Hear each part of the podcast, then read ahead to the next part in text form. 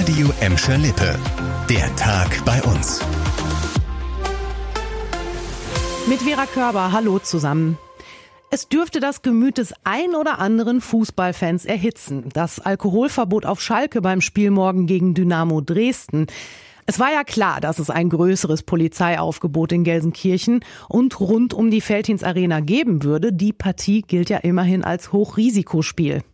Und zum ersten Mal seit anderthalb Jahren dürfen auch wieder 56.000 Fans in die Arena. Der Verein, die Gelsenkirchener Polizei und auch die Stadt gehen davon aus, dass es morgen auch einige gewaltbereite Fans geben wird. Die Dynamo-Fans haben da auch wirklich nicht den besten Ruf in der Liga. Es gab in der Vergangenheit rund um die Spiele der Dresdner nämlich immer wieder Ausschreitungen. Aus Sicherheitsgründen also das Alkoholverbot, aber es wird noch mehr Vorsichtsmaßnahmen geben. Im gesamten Gelsenkirchener Stadtgebiet gilt den ganzen Tag ein Aufmarsch- und Waffenverbot. Die Polizei appelliert aber jetzt schon per Brief an beide Fanlager, sich friedlich zu verhalten. Ja, es ging jetzt relativ schnell. Zehn Tage nach dem Brand in der Sporthalle der Ingeborg-Drewitz Gesamtschule in Gladbeck-Renfort Nord scheint es eine Lösung für den Sportunterricht der Gesamtschüler zu geben.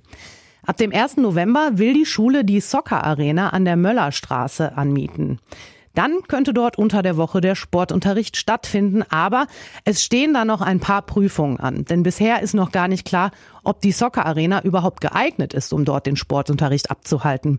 Dazu wird es aber Anfang nächster Woche eine Besichtigung geben und dann entscheidet die Schulverwaltung, wie es weitergeht.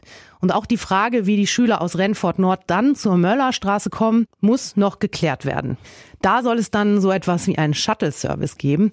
Erfreulich ist aber auch der Zusammenhalt der Sportvereine in Gladbeck. Es gibt ja Vereine, die auch in der Halle an der Gesamtschule trainiert haben. Die wissen ja jetzt auch nicht wohin, aber nicht betroffene Vereine haben schon angeboten, ihre Hallenzeiten zu teilen. Also es ist natürlich wirklich schade, dass wir auch in diesem Jahr die Läufer beim Viva West Marathon nicht lautstark an der Laufstrecke unterstützen können, aber immerhin, es gibt einen Viva West Marathon, wenn auch in etwas abgespeckter Version. Im Gelsenkirchener Nordsternpark ist heute nämlich eine zehntägige Lauf-Challenge gestartet. Es gibt eine fest installierte Strecke und auf der können Läufer ihre Zeit digital messen lassen. Dabei sind verschiedene Distanzen. Zwischen 5 und 40 Kilometern ist da alles dabei. Am Ende gibt es dann auch eine Ergebnisliste und die sorgt ja dann vielleicht zumindest ein bisschen für Wettkampfstimmung.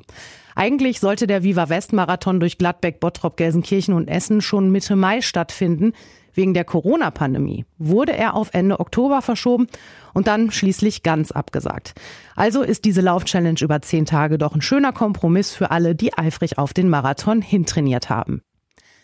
Das war der Tag bei uns im Radio und als Podcast. Aktuelle Nachrichten aus Gladbeck, Bottrop und Gelsenkirchen gibt es jederzeit auf radio und in unserer App.